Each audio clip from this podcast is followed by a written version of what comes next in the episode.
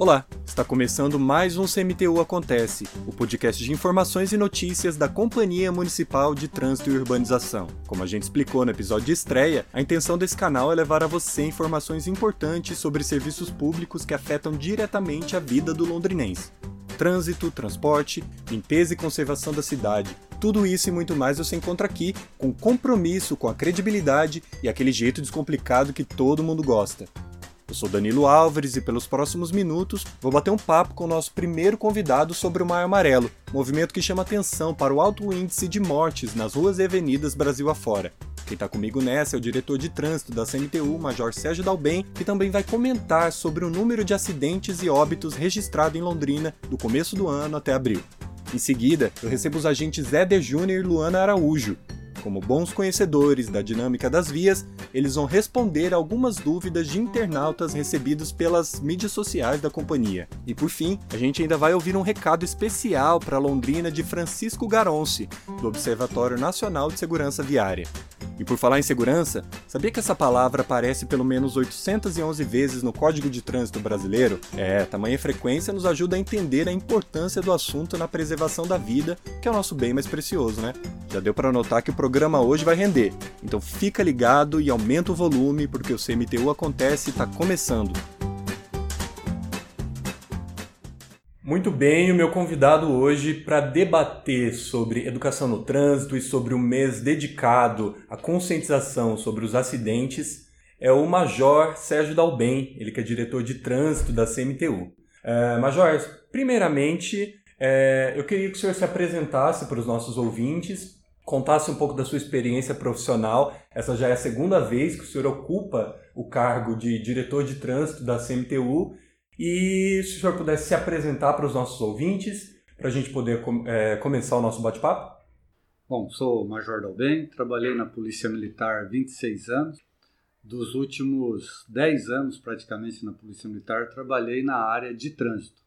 Desde 98, quando mudou o Código de Trânsito, eu assumi a companhia de trânsito do município de Londrina, da Polícia Militar, e fiquei lá, então, por quase cinco anos.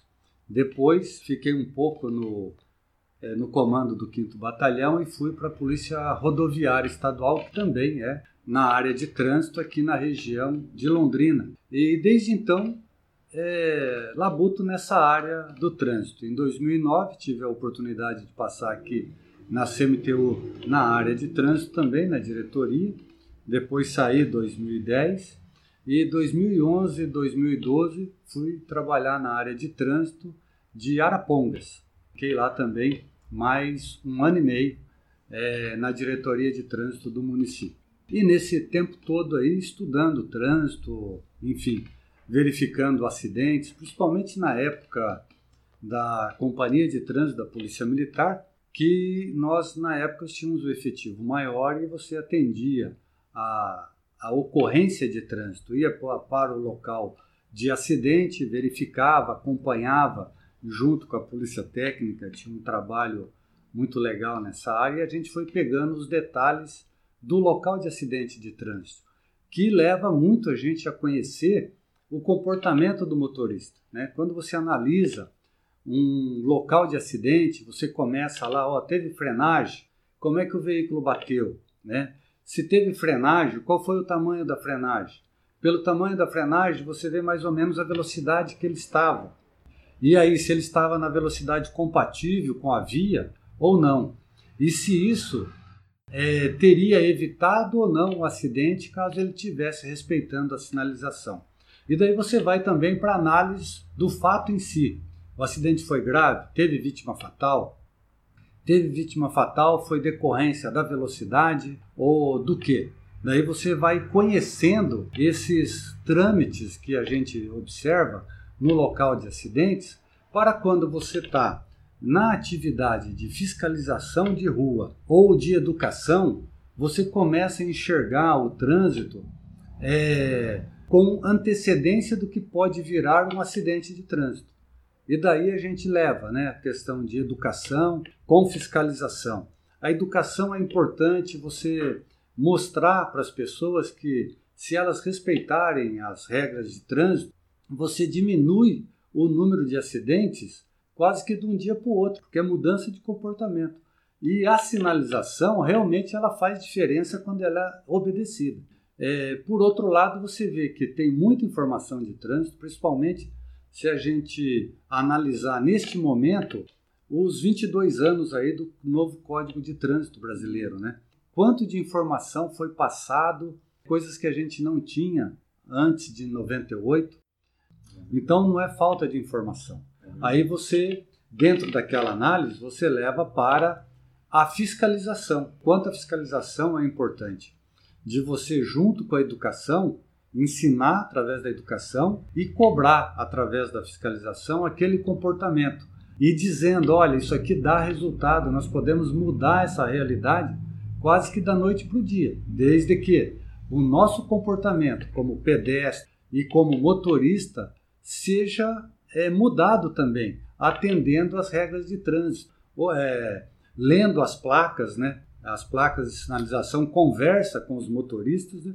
de forma que, olha, vá a 50 km por hora nessa via que você vai ter tempo para evitar o acidente. Caso algum obstáculo esteja na sua frente, você pode parar, fazer uma manobra de desvio e seguir em frente. Então, essa parte, é, nesses anos todos né, de uhum. trabalho no trânsito, isso ficou bem claro para mim, essa questão do, do mudança de comportamento. Bacana. Eu acho que os nossos ouvintes, eles já tiveram aí uma, uma boa é, noção né, da sua trajetória, de como o senhor tem know-how para falar do que sabe, então eu tenho certeza que esse nosso bate-papo vai ser bastante proveitoso. É, eu gostaria de tranquilizar também os nossos ouvintes e falar que nós estamos reunidos para gravar esse podcast seguindo todas as recomendações do Ministério da Saúde é, na prevenção do coronavírus, não é mesmo, Major?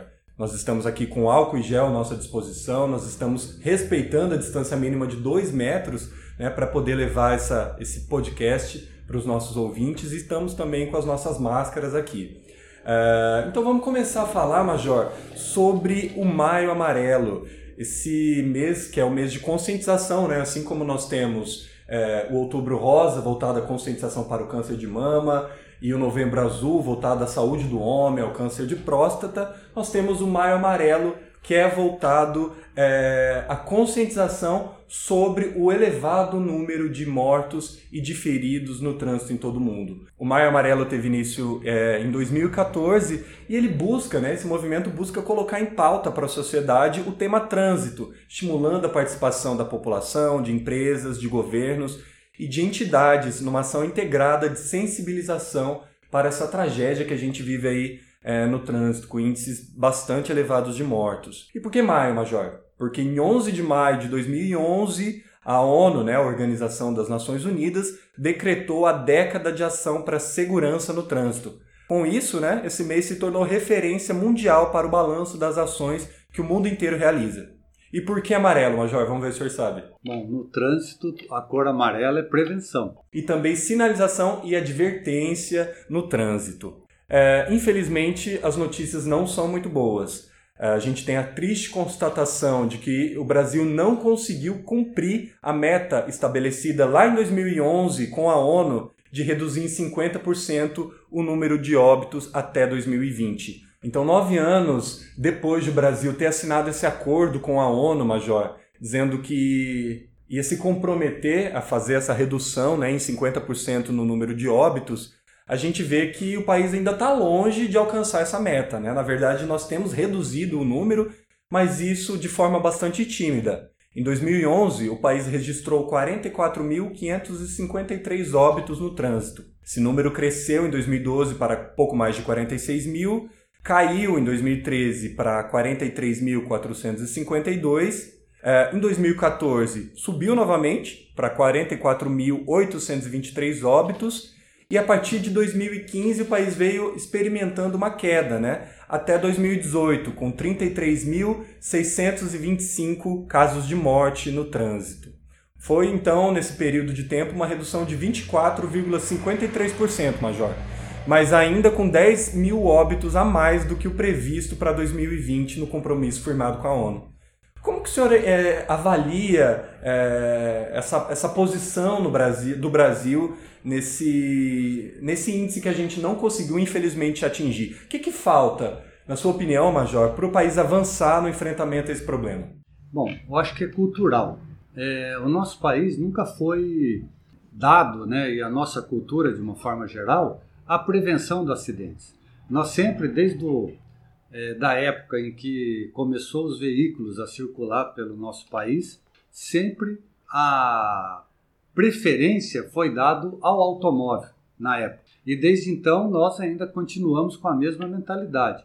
O automóvel é sinal de status e com isso trouxe as irregularidades do trânsito, no sentido de que a pessoa está com o veículo circulando pela cidade, não aceita ser notificado e a nossa cultura ela é conduzida, principalmente na área de trânsito, como uma legislação de segunda categoria. Tivemos aí ao longo dessa carreira que eu te falei, é, situações em que nós deparamos, desde o político da época até policiais que trabalhavam na área de trânsito como fiscais, desobedecendo as regras de trânsito. Então, a, ela não foi incutida na nossa cabeça, no nosso comportamento diário, como realmente importante que você aceitasse a legislação de trânsito como uma forma de prevenção e de salvar vidas. Então, nós não temos uma cultura nacional de respeito à legislação de trânsito, em todos os sentidos. Nós vemos tanto as pessoas desrespeitando a legislação no dia a dia na rua, como vemos também juristas e políticos e técnicos da área de trânsito desrespeitando a própria sinalização de trânsito. É, um exemplo desse é que a ONU ela, esta, ela estabeleceu esse programa internacional em 2011. O Brasil assinou, participou, mas só foi pôr em prática a partir de 2014. Levou quatro anos para aceitar uma coisa que ele já tinha assinado e que estava é, se comprometido a fazer melhor. É, e aí você começa lentamente a mudar essa mentalidade.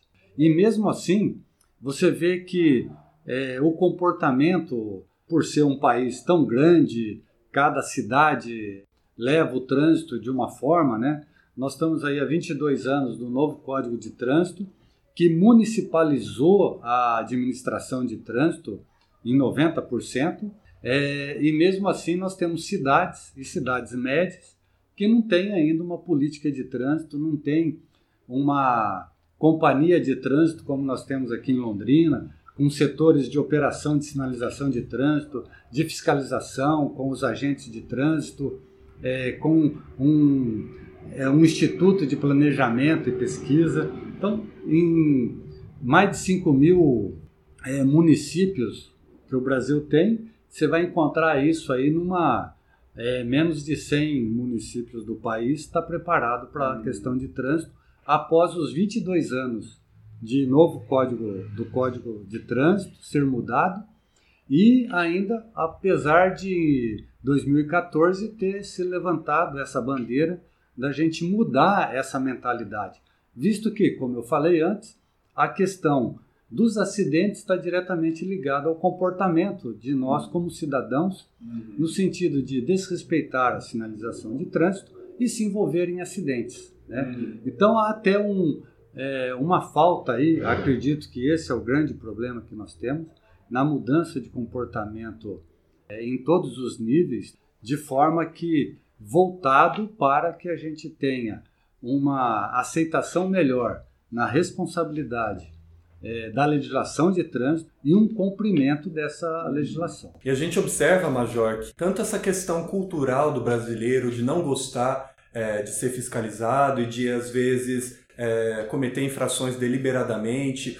ou até mesmo essa falta de celeridade né, dos governos em promover políticas públicas eficazes para combater a violência no trânsito, tudo isso tem um custo muito alto para o país. Em 2019, né, no ano passado, o Conselho Federal de Medicina revelou em um estudo né, feito a partir de dados de 2009 a 2018 que ao todo mais de 1,6 milhões de pessoas ficaram feridas nesse período né, do levantamento é, ao custo de 30 bilhões de reais para o SUS, o Sistema Único de Saúde. mais de um milhão e meio de feridos e 438 mil pessoas que morreram nesse período de quase 10 anos, né? E de acordo com esse levantamento né, do Conselho Federal de Medicina, a imprudência é a principal razão por, é, que leva a esses desastres, que atinge principalmente os homens, né, que são 80% das vítimas foram, né, 80% das vítimas nesse período. A gente vê que essa é uma tendência que se repete também em Londrina, né? E a maioria é formado por homens jovens, pessoas que estão em idade produtiva. São custos enormes, né? Tanto para o país, é, para as vítimas do SUS, né? Que são que precisam, né? Que demandam internações mais caras, mais complexas, com cirurgias neurológicas, vasculares, ortopédicas. O estudo revelou que nesse período as internações elas cresceram 33% no Brasil, em função aí dos, dos acidentes de trânsito. E fora isso, a gente tem um outro custo para o Estado, que é o pagamento né, do auxílio-doença para as pessoas que, de repente, quebram a perna e precisam ficar fora do trabalho, ou até mesmo daquelas pessoas que ficam incapacitadas, que fica e que daí passam a receber é, o benefício. Então são custos é, tanto para o poder público quanto é, para a sociedade em geral, né, para os hospitais, mas eu acho que sobretudo é para as famílias que perdem os seus entes queridos, né, Major? É um trauma muito grande para todo mundo, muitos sonhos que são perdidos, muitas vidas ceifadas. Como que o senhor encara essa situação? Olha, com certeza. E ainda partindo do princípio que hoje é, os acidentes, quando a gente analisa o acidente, você vê que ele poderia ser evitado talvez até o nome correto não fosse acidente, e sim uma ocorrência de trânsito, você vê que primeiro foi cometida uma infração de trânsito, principalmente os acidentes mais graves, que tiram vidas ou que levam pessoas para os hospitais, eles tiveram uma infração de trânsito cometida, excesso de velocidade, avanço de preferencial, alguma irregularidade. Então você parte do princípio que são evitáveis. Se são evitáveis e nós temos um número tão grande, ele se torna pior ainda porque essas pessoas não deveriam estar nos leitos hospitalares e tirando as vagas de pessoas que nós consideramos como se tivesse doentes mesmo, né? Você tem um problema de saúde e aí você é levado é, para o hospital e tem que ficar no corredor lá do hospital porque é, eu vi uma entrevista aí de um administrador até do HU há um tempo atrás em que é, o hospital universitário mais de 50% dos leitos lá estavam ocupados por pessoas decorrentes de traumas no trânsito. Então você chega lá com um problema de saúde físico, um apêndice, por exemplo, que é orgânico, e você tem dificuldade de achar um leito hospitalar porque nós temos aí pessoas que não deveriam estar lá, teoricamente saudáveis, mas que quebraram a perna, por exemplo, num acidente de trânsito, que poderia ter sido evitado, que foi causado por ele e aquilo não deveria estar ocorrendo. É, por outro lado, dentro de todo esse custo que tem para o Estado, eu vejo ainda um custo pior, que é o custo que a própria vítima tem. Se ele passa mais de 15 dias, é um trabalhador, passa mais de 15 dias fora da sua empresa, tem que ficar aí afastado das suas funções, quem vai pagar o seu salário é o INSS. E o INSS tem regras para pagar, ele vai ser pago 70% do que ele ganha no olerite dele, não nas, nas vantagens que essa empresa possa vir a dar a ele. É só o que está no olerite dele. Para ele receber esse dinheiro, ele ainda vai ter aí que entrar numa fila para fazer uma perícia médica.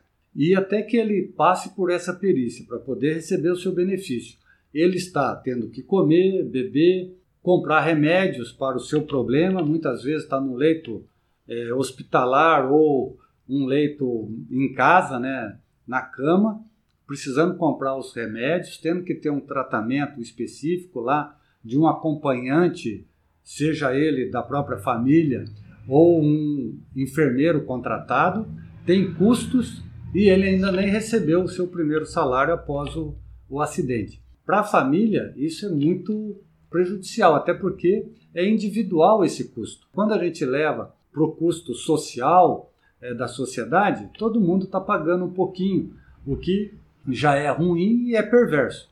Mas aquele da, é, do cidadão que traz para dentro da sua casa, da sua família, um custo que fica no leito de cama ali dentro da sua residência, fazendo um tratamento médico, tendo que pagar alguém para vir cuidar dele, ou até mesmo uma outra pessoa da família parar de trabalhar para cuidar desta pessoa, geralmente um jovem que tem aí mais 30, 40 anos de vida, e se essa enfermidade for é, permanente, então você imagina aí o custo maior para essa família que a gente tem e que nós, como cidadãos, temos que pensar nisso. Porque quando nós nos envolvemos no acidente, esse custo não é da sociedade, esse custo é nosso, que vai sair do nosso bolso e muitas vezes nós nem temos mais isso. Fora o dano material ainda com o próprio veículo ou o dano material que ele provocou em veículos de terceiro, que ele vai ter que ser responsabilizado também.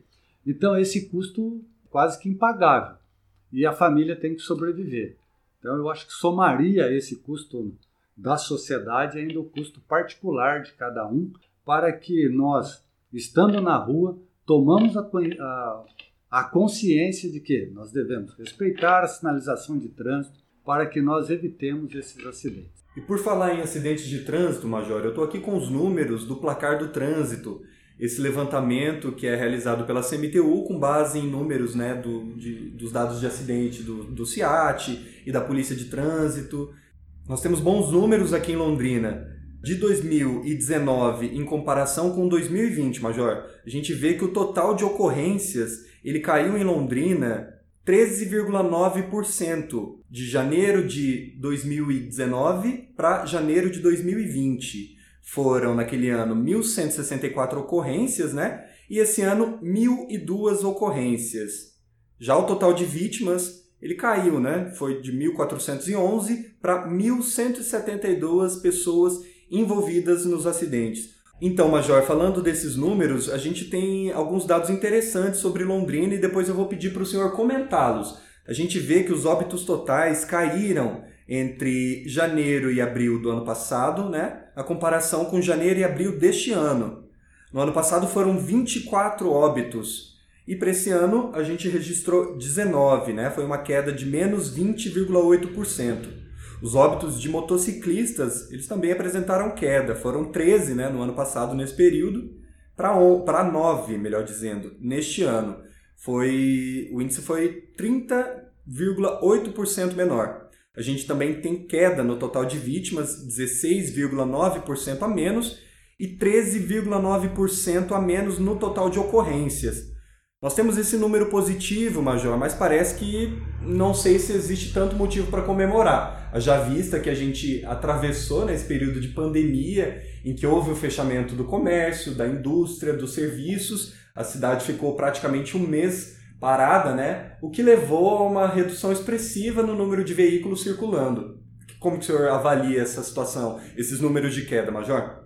Bom, eu avalio como ainda negativo, porque se você comparar que nós tivemos 19 mortos em quatro meses para no mesmo período do ano passado 24, diminuiu 5 pessoas, né? Nós não podemos aceitar uma morte e você vê que em dois meses, praticamente 60 dias aí, nós tivemos uma redução de veículos circulando pela nossa cidade de pelo menos uns 40%.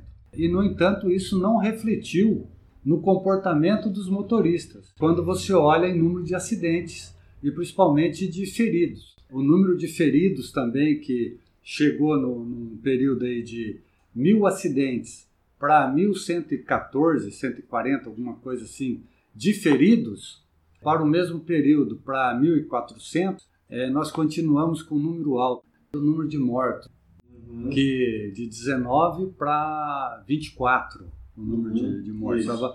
A diferença é pouca, de 5 pessoas aí, e que o comportamento continuou praticamente igual. Nós tivemos a diminuição, acredito, em 40% de veículos circulando pela cidade, mas é, o comportamento no trânsito daqueles que permaneceram é, continuou o mesmo de infrações de trânsito. Até parece que ainda infringiram mais a, a legislação. É um número grande de veículos é, parado, né, não circulando pela cidade, mas o número de acidentes continua, é, arredondando aí mil acidentes nesses quatro meses de 2020 e mais ou menos 1.800 é, acidentes no período de 2019. São pouca a diferença pelo volume de veículos circulando. Até parece que as pessoas que transgridem as regras de trânsito também continuaram transgredindo as regras de prevenção da, do novo coronavírus aí, né? Exatamente. né? É, são um comportamento de, de desrespeito mesmo, né? Exatamente, Major. Eu acho que o que ajuda a ilustrar isso que o senhor está falando é o número, por exemplo, do, do índice de capotamentos. Em abril, em plena quarentena, Londrina registrou quatro capotamentos. E em março, quando a gente ainda tinha uma certa situação de normalidade, foram três apenas, né? É, e o choque também contra o anteparo foram 14 em março para 12 em abril. Ou seja, acidentes que chamam a atenção né, pela gravidade, um capotamento ou uma batida, que no, no, no, caso do primeiro houve incremento, no caso do segundo houve uma redução muito tímida, ou seja, as pessoas permanecem nas ruas com comportamentos imprudentes. Exatamente. É, isso mostra para nós também uma, um caminho para a gente poder atuar, né? fortalecer mais a educação de trânsito e sem descuidar da fiscalização, que mesmo nesses períodos de tranquilidade, em termos de fluxo de veículos na via, nós continuamos com comportamentos aí com excesso de velocidade, é, excesso de infrações de trânsito no sentido do desrespeito às regras de trânsito, né? capotamento, é, acidentes quase que é, individuais aí, sem colisão propriamente dito, onde há o envolvimento de outros veículos, numa época em que o trânsito está bem mais tranquilo que você poderia é, usufruir do deslocamento com velocidade moderada, sem se atrasar, mas mesmo assim as pessoas continuam desrespeitando as regras e se envolvendo nos acidentes. Uhum. E nós temos aqui, é, entre as vias que lideram no ranking das mais violentas, Major, a Avenida 10 de Dezembro, a Saúl Elquinde e a Avenida Arthur Thomas, que computaram cada uma delas três óbitos. É, na opinião do senhor, as mortes em Londrina, elas se concentram em determinadas regiões, em determinadas vias, em função, sei lá, da especificidade de cada área, ou elas é, ocorrem sem um padrão em si? O que, que o senhor observa? São todas vias que a CMTU tem sinalizado? Como que o senhor faz a avaliação dos pontos em que ocorrem esses acidentes com morte? É a mesma situação. Nós temos aí a sinalização, mas vem de novo no comportamento dos motoristas, porque eles pipocam, vamos dizer assim, dentro da cidade de uma forma ah, alcançando todos os cantos da cidade. Você não tem uma localização onde você tem ali um, uma área da cidade que ocorre mais acidente e que os acidentes ali são mais graves. Pelo contrário, às vezes você tem uma avenida longa que ela ocorre acidentes nessa avenida, mas em vários trechos dela, dificultando até a questão de fiscalização para você alcançar esse objetivo de reduzir os acidentes de trânsito. Ele se espalha pela cidade, dificultando ainda mais a questão de você tentar alcançar esses causadores do acidente. Ah, o que a gente tem de comum entre eles é o comportamento do motorista. Volta aqui a questão de educação e fiscalização. Primeiro, na educação, de você conseguir, pela consciência, mudar o comportamento e já teríamos uma resposta mais rápida, e ao mesmo tempo você manter essa educação forte, viva na cabeça é, das pessoas através da fiscalização. Que infelizmente, se você não está presente ali com a fiscalização, seja ela eletrônica ou pessoal, essa, essa mudança de comportamento pela conscientização, ela praticamente não existe. E o que prova isso são os resultados dos acidentes que nós temos. Como eu disse anteriormente, todos eles praticamente evitáveis. E quando você analisa também as infrações cometidas é, ou flagradas pelos equipamentos eletrônicos, especificamente os radares, você vê que é, a pessoa sabe onde está os radares, é talvez a fiscalização de trânsito mais divulgada na cidade de Londrina, acho que em todo o Brasil, e mesmo assim as pessoas continuam com o mesmo comportamento, numa porcentagem alta de infrações que e infrações que está diretamente relacionada com a velocidade, que é o grande problema da gravidade dos acidentes.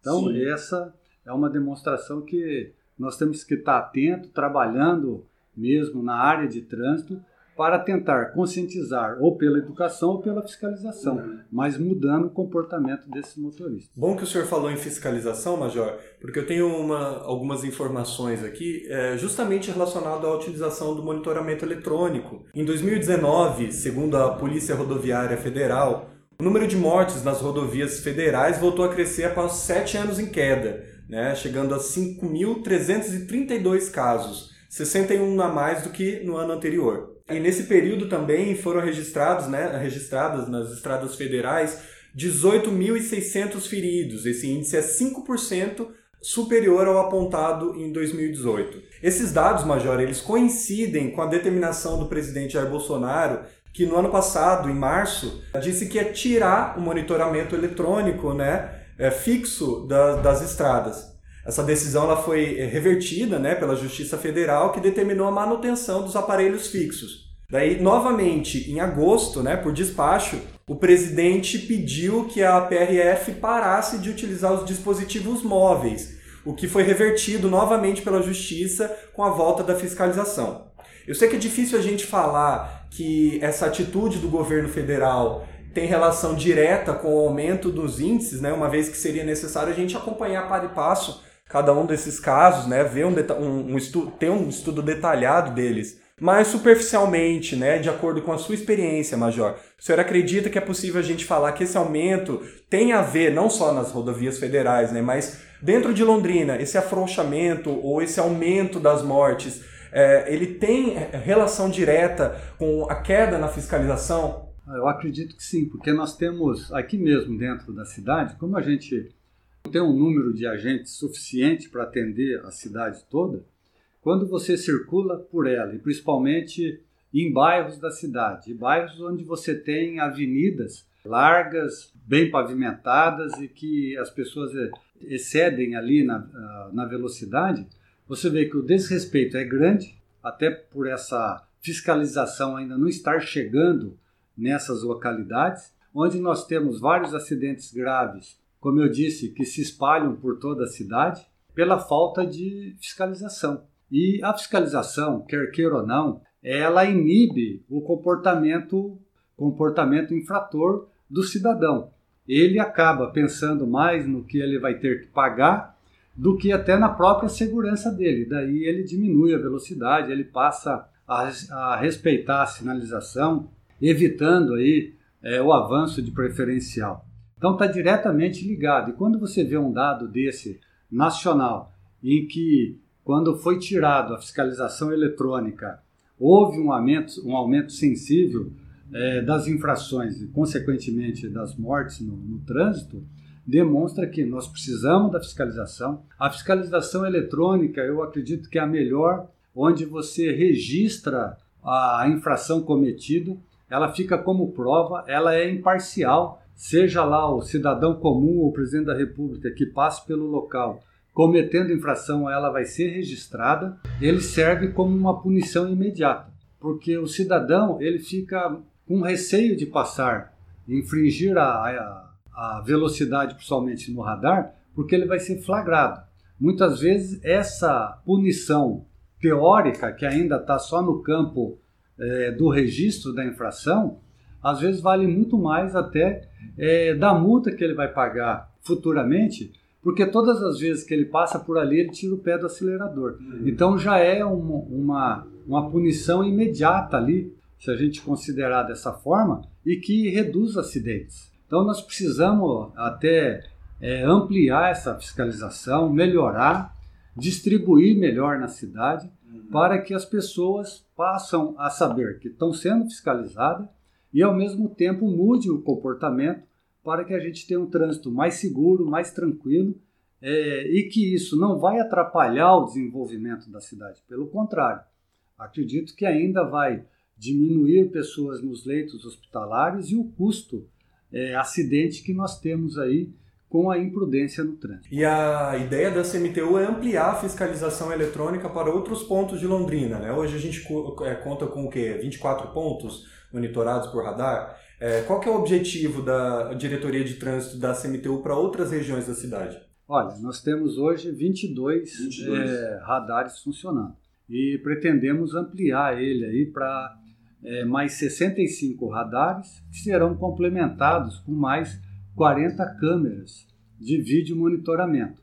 Isso tudo espalhado pela cidade vai cobrir parte do problema que nós temos hoje de ter regiões que as pessoas se acostumam a não ter fiscalização e passam a ter uma rotina de imprudência no trânsito.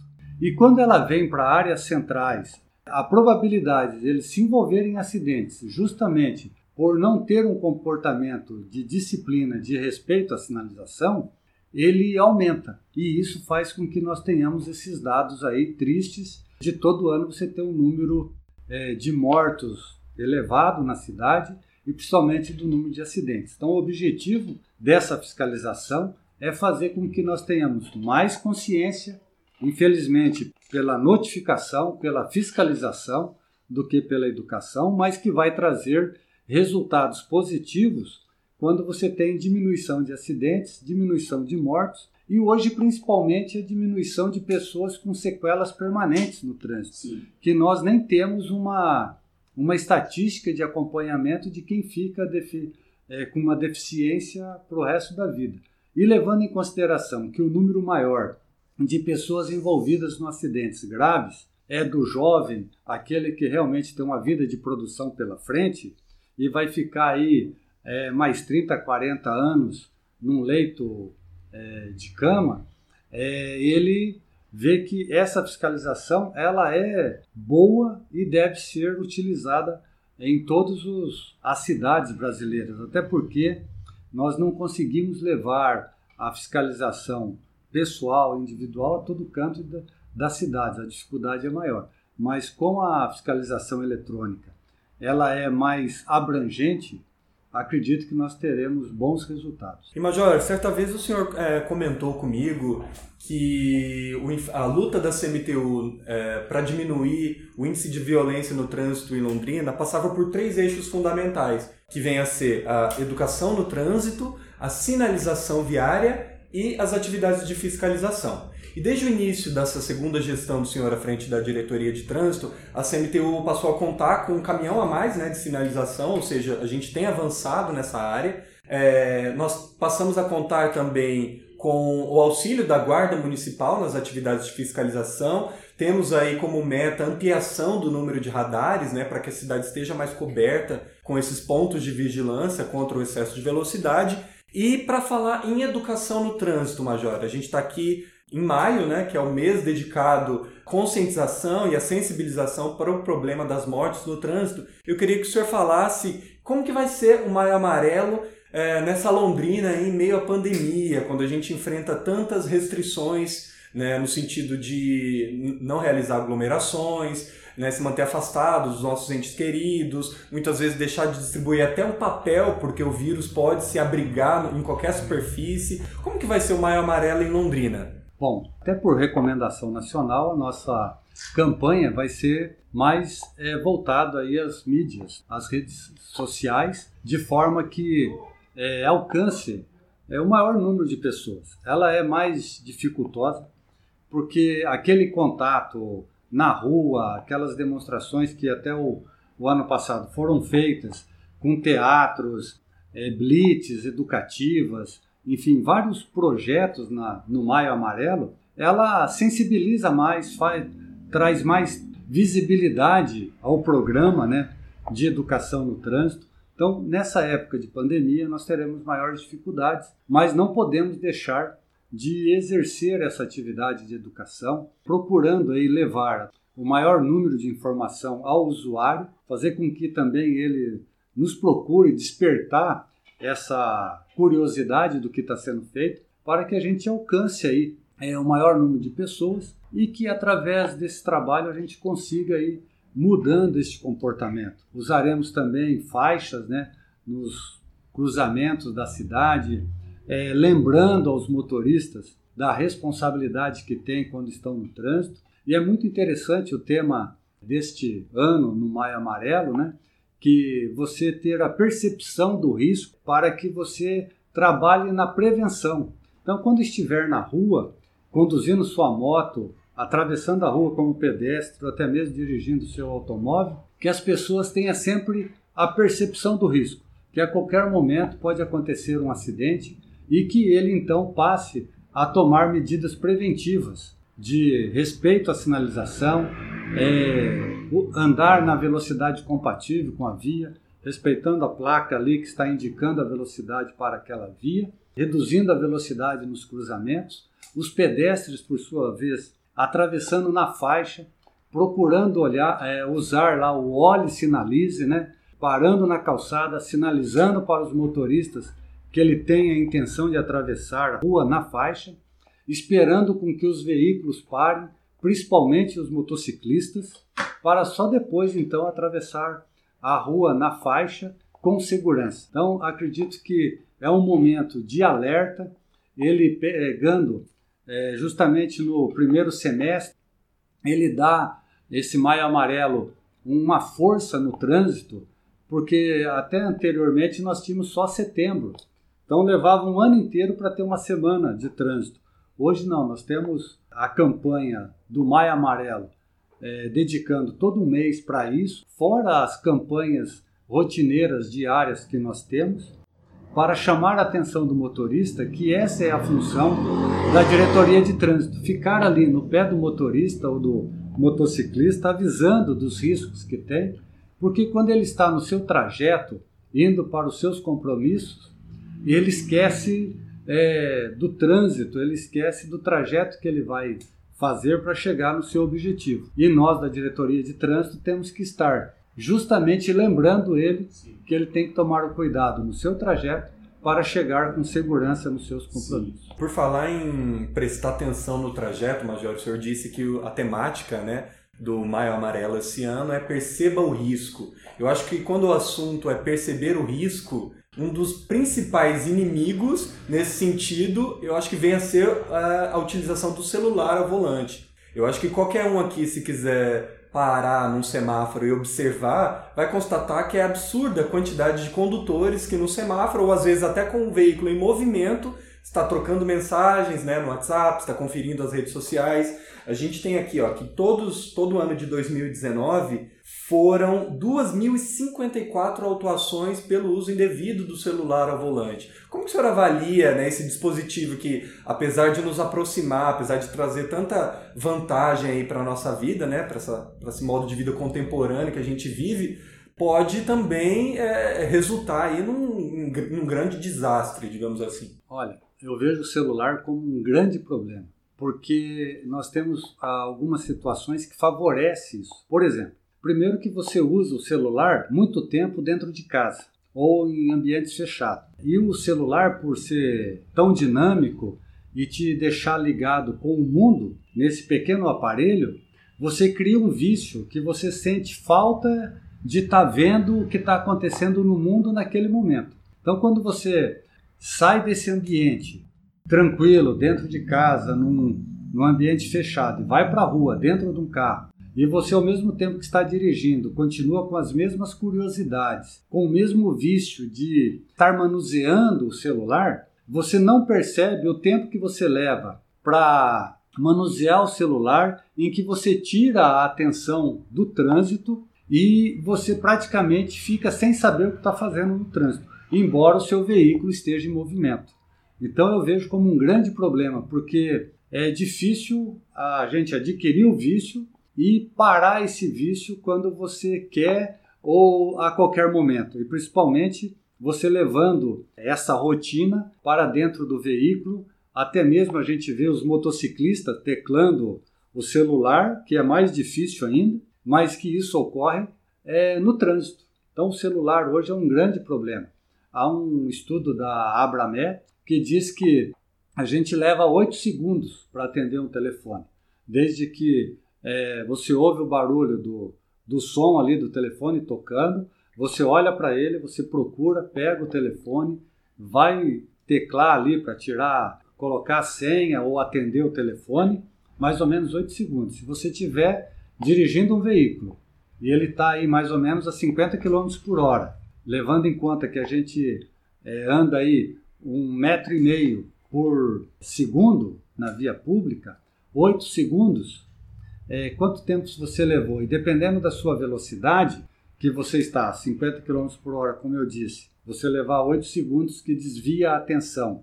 Você já percorreu aí cerca de 15, 20 metros sem tomar conhecimento nenhum do que está ocorrendo à sua volta, é um risco muito, muito grande. Perigoso. Então pode ter, e como a área urbana principalmente, eu digo que é um, uma caixinha de surpresa para quem está no trânsito Sim. dirigindo. Você pode ter na sua frente desde um animal ou um caminhão cruzando a sua frente. E você ficar por um determinado período sem ter a sabendo o que está ocorrendo à sua frente, sem ter essa, esse alcance do que está ocorrendo, a probabilidade de se envolver em acidente é muito grande. E ainda mais é que você não tenha é, nem a percepção de é, frear o veículo, mesmo numa velocidade de 50 km por hora, que é a velocidade média da cidade, se você não tem nem a reação de frear o veículo e se envolver no acidente, esse acidente vai ser mais grave do que o normal, porque você não conseguiu nem reduzir a velocidade. Sim. E isso ocorre várias vezes, a gente já é, acompanhou acidentes, inclusive perto da diretoria de trânsito, onde é, a pessoa nem freou o veículo e foi batendo em três veículos na frente da nossa diretoria lá, porque estava é, sem essa atenção devida no trânsito, uhum. devido ao uso do celular. E Major, é, na edição 2019 do Maio Amarelo, nós tivemos caminhada, nós tivemos ação de conscientização nos bares, a gente teve flash mob, entre várias, várias outras ações. Esse ano, como a gente já disse, né, em função da pandemia do novo coronavírus, essas ações não vão ocorrer. A gente vai, a CMTU vai concentrar esses esforços né, para sensibilizar a população por meio das redes sociais.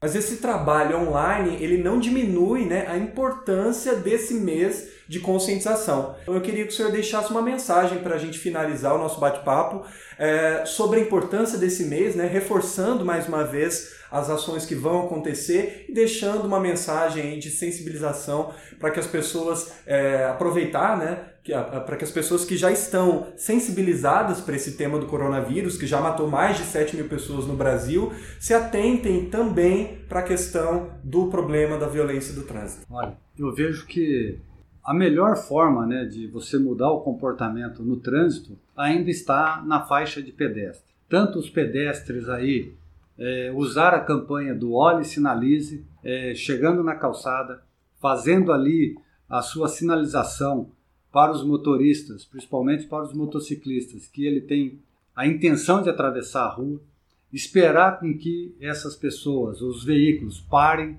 principalmente os, moto, os motociclistas, reforçando esse detalhe, para só então atravessar a rua. Os motoristas e motociclistas, né? Ao se aproximarem das faixas, já reduzem a velocidade, sabendo que a qualquer momento pode ter um pedestre ali querendo atravessar a rua e que ele faça esse gesto de gentileza para o seu veículo, dê a preferência ao pedestre para que ele atravesse com segurança. Unindo essa posição do pedestre e dos motoristas, nós podemos ter uma mudança de comportamento que traga bons resultados para o trânsito da cidade, principalmente no que diz respeito ao envolvimento ao acidente de trânsito e a vítimas fatais. Então é isso que eu peço a todos nós aqui londrinenses, que respeitem as faixas de pedestre. Por sua vez, os pedestres usem muito mais a faixa de pedestre, é, cobrem dos motoristas uma ação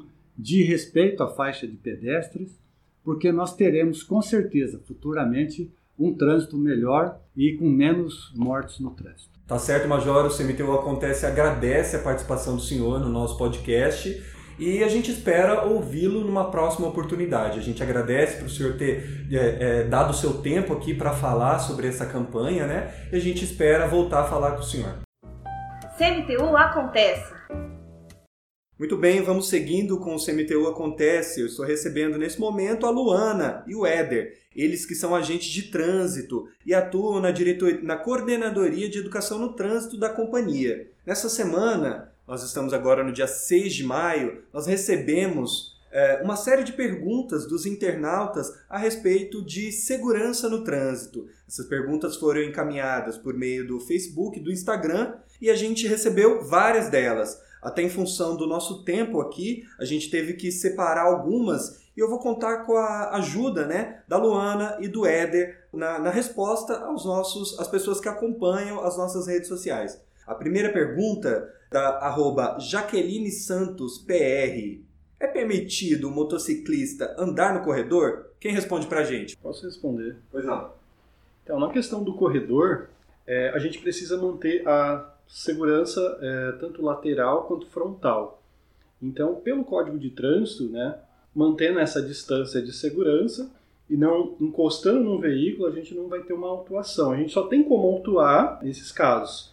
Agora, no caso do motociclista, né, que é o que mais acontece, ainda principalmente que é o que mais a gente tem acidentes de trânsito, ele manter essa distância, ele tomar esse cuidado. Ele tomar esse devido cuidado né, é muito importante para a segurança dele. Então, a gente não tem como autuar uma infração né, por andar no corredor.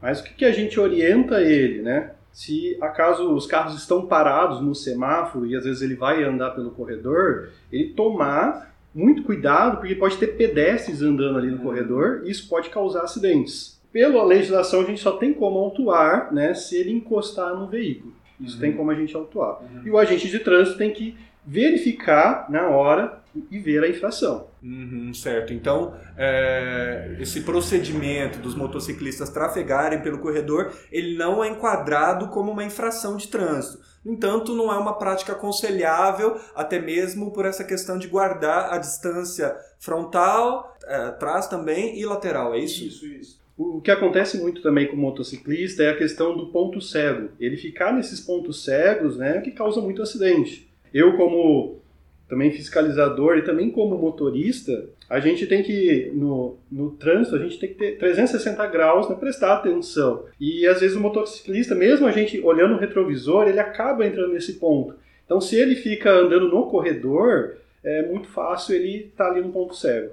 Então, essa é, essa é a orientação, né, até para ele ter segurança e para a gente não causar acidente. Tá certo, Éder. Outra pergunta que a gente recebeu aqui é da arroba Loruama Vieira. Qual a idade correta para crianças andarem de moto? Você responde, Luana? Respondo, vamos lá. Na legislação de trânsito atual, vamos falar primeiro da parte legal, essa regra vem lá no artigo 244, que para a criança né, estar na motocicleta, ela, ela não pode ser menor de 7 anos. Mas não só isso, o artigo, o próprio artigo ele complementa, ele fala que ela tenha condições de se cuidar, de cuidar da própria segurança. O que é? Às vezes você tem uma criança maior de 7 anos, só que ela é uma criança às vezes é, mais baixa, com a estatura um pouco mais, mais abaixo da média, e ela não alcança, por exemplo, os pedais. Então ela não tem condição de ficar firme, de cuidar da sua segurança, de se fixar de uma forma mais confortável, né, como garupa da moto, e aí ela está em risco, né, uma freada mais brusca, uma aceleração, algum outro tipo de movimento que a motocicleta pode fazer, pode acabar derrubando essa criança. Então ela tem que ter acima de 7 anos e principalmente que ela consiga cuidar da sua segurança, que ela consiga tocar os pedais, que ela consiga segurar no garupa de uma forma confortável para a sua locomoção. Tá certo. Luana, a gente recebeu uma outra pergunta e também tem a ver com a, a utilização das motocicletas. Esse questionamento ele foi encaminhado pela arroba Burquiluciana. É obrigatório ligar as luzes da motocicleta de dia? Quais as consequências do não uso dessas luzes? Então vamos lá, vamos responder a primeira, o farol. Sim, é obrigatório, tá? Inclusive, é, o, a motocicleta, né, a moto que anda com o farol apagado, comete uma infração gravíssima, que é penalizada com a multa e com a suspensão direta do direito de dirigir. Ou seja, ela não precisa atingir aqueles 20 pontos na sua CNH para ter a sua CNH suspensa. Então, em, na questão infracional, ela realmente é uma infração pesada, vamos dizer assim, nesse sentido. Ela tem a multa gravíssima punida com 293 reais e a suspensão. Mas o mais importante é que, por que, que a gente pensa, fala assim, não, vou entrar, para que usar o farol de dia se está iluminado, né? Eu acho que talvez a, a, principal dúvida das pessoas. Como o Eder bem falou anteriormente, a motocicleta, ela tende a se posicionar em pontos cegos, muito mais que um veículo, com uhum. certeza, né? Pelo seu porte, pelo seu, pelo seu tamanho. O fato do farol estar aceso, ele colabora para a visualização da motocicleta. Então, às vezes, um, a motocicleta está dentro de um ponto cego, mas eu vejo um facho de luz, ou eu percebo um facho de luz vindo numa certa velocidade, né? Às vezes não enxergo o que vier, mas eu percebo o facho de luz. Então, eu consigo me antecipar como motorista a uma possível emergência, a uma possível advertência, uma possível situação que possa acontecer. Tá certo, Luana. Obrigado aí por responder essa, essa pergunta que nos foi encaminhada pelas redes sociais da CMTU, né? Pelas pessoas que nos seguem no Facebook, no Instagram. Aliás, quem não segue, vai procurar arroba CMTU Oficial nas redes sociais. Você pode nos acompanhar pelo Instagram, você pode nos acompanhar pelo Facebook e você pode nos acompanhar também no YouTube. Então a gente abriu essa semana, né? Nós estamos fazendo essa gravação no dia 6 de maio. A gente abriu as nossas redes sociais para o recebimento de dúvidas dos internautas com relação à segurança no trânsito. Nós recebemos muitos questionamentos, né? Mas até em função do tamanho do nosso podcast, a gente teve que fazer uma seleção. E essa seleção, ela tem um porquê. Né? A gente, a gente é, colocou aqui três perguntas relacionadas à utilização da motocicleta. Por que, que justamente foram essas as perguntas selecionadas, Luana? Bom, Danilo, é o seguinte, vamos lá.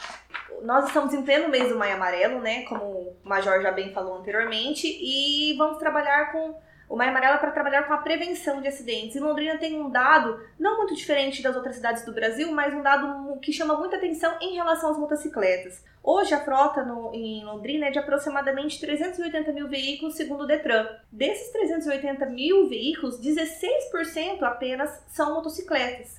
Mas quando a gente vai olhar mais a fundo o número de acidentes e mortes em Londrina, 50% dessas mortes, desses feridos em acidentes, são de vítimas que estavam em uma motocicleta. Então isso preocupa bastante, ou seja, por mais que a frota seja menor, eles hoje são os que mais se envolvem em acidentes e que têm essas piores consequências, por uma lesão, uma morte, né, uma lesão que incapacita muitas vezes. E a preocupação é, da CMTU, do setor de educação, neste momento, é trabalhar a conscientização desses motociclistas no Maio Amarelo. Tá certo. A gente queria lembrar também que todo mundo que mandou pergunta e que em função do tamanho aqui do nosso espaço é, o questionamento não entrou no podcast, essas pessoas serão respondidas por direct ou por mensagem, enfim, essas pessoas serão todas atendidas por meio das redes sociais.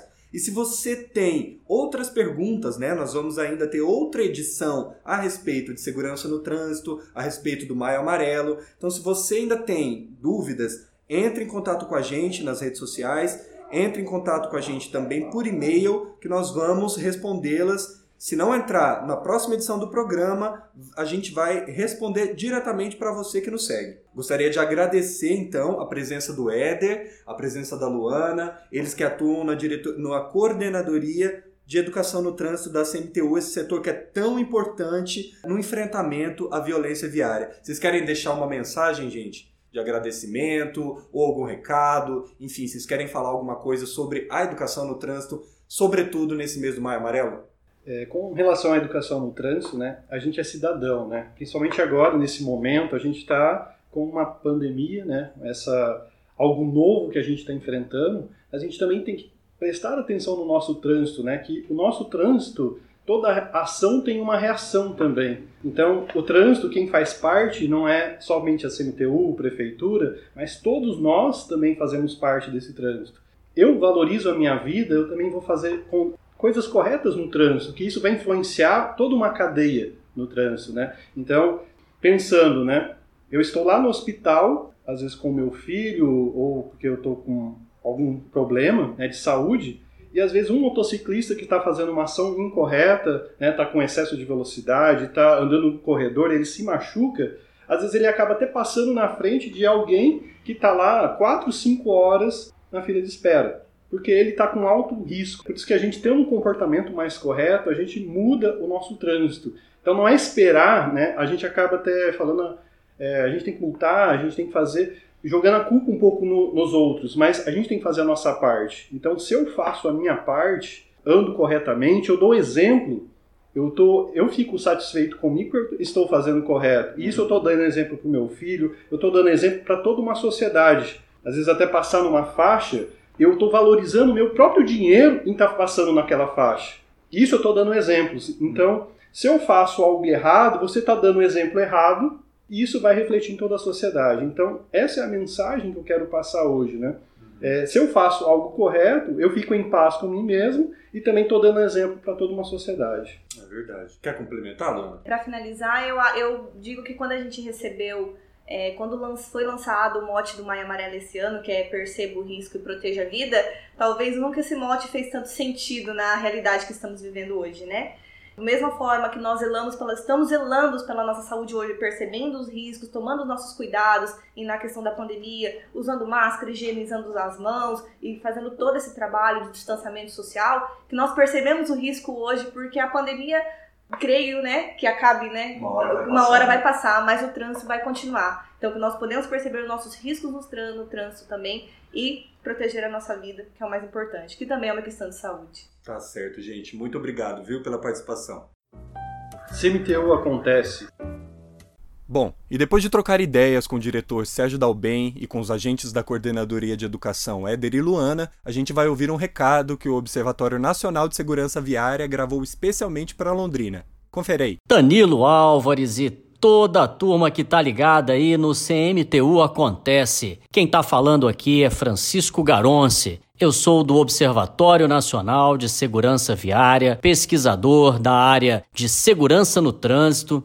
E ó, tô aqui pra gente falar hoje sobre o Maio Amarelo 2020, que esse ano traz como tema das campanhas que estão sendo desenvolvidas e que estão rolando aí nas redes sociais, na internet, Facebook, Instagram, WhatsApp. O tema é Perceba o risco, proteja a vida. E por que que foi escolhido isso, né? Tem tudo a ver com o momento que a gente vive hoje. Todos nós estamos passando aí por essa pandemia de coronavírus, COVID-19, o que é uma grande novidade para todos nós. Estamos mudando hábitos, estamos tendo que nos defender de algo que muitas das vezes a gente não escolhe ser ou não contaminado. E o trânsito, que tem já por vários anos movimentado essa campanha, todo mês de maio ser o Maio Amarelo em defesa da vida, traz este anúncio, traz esse tema perceba o risco, proteja a vida. Se a gente não percebe o risco de dirigir enquanto mexe no celular, se a gente não percebe o risco de não parar num semáforo vermelho, se a gente não percebe o risco de andar acima da velocidade, a gente coloca em risco o nosso maior patrimônio, que é a vida. E diante dessa pandemia de Covid-19, nós chegamos a pensar que talvez não fosse o momento de levar adiante o Maio Amarelo. Mas aí nós paramos e vimos que a gente precisa sim fazer essa campanha para ajudar as pessoas que estão acometidas desse coronavírus.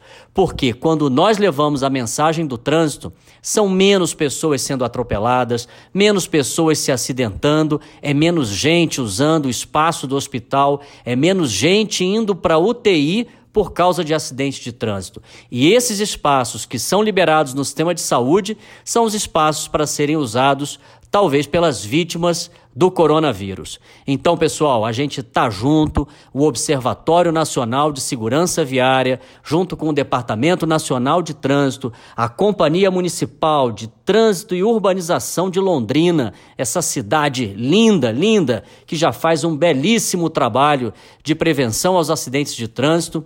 Vamos todos juntos, vamos dar as mãos. A gente não pode se unir fisicamente, mas através das redes sociais, o nós do Observatório, o Departamento Nacional de Trânsito, o Departamento de Trânsito do Estado, todo mundo desenvolveu campanhas para a gente fazer circular pelas redes sociais durante esse mês de maio. E nós teremos sim um mês Maio Amarelo 2020.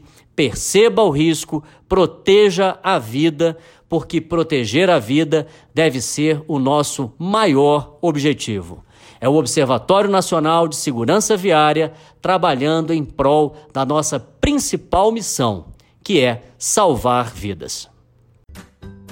É isso aí, minha gente. O segundo episódio do CMTU Acontece está chegando ao fim com um apelo muito importante. Aproveite o Maio Amarelo para refletir sobre as suas atitudes no trânsito. Não saia de casa com pressa, respeite a sinalização, cuide dos pedestres e dos ciclistas.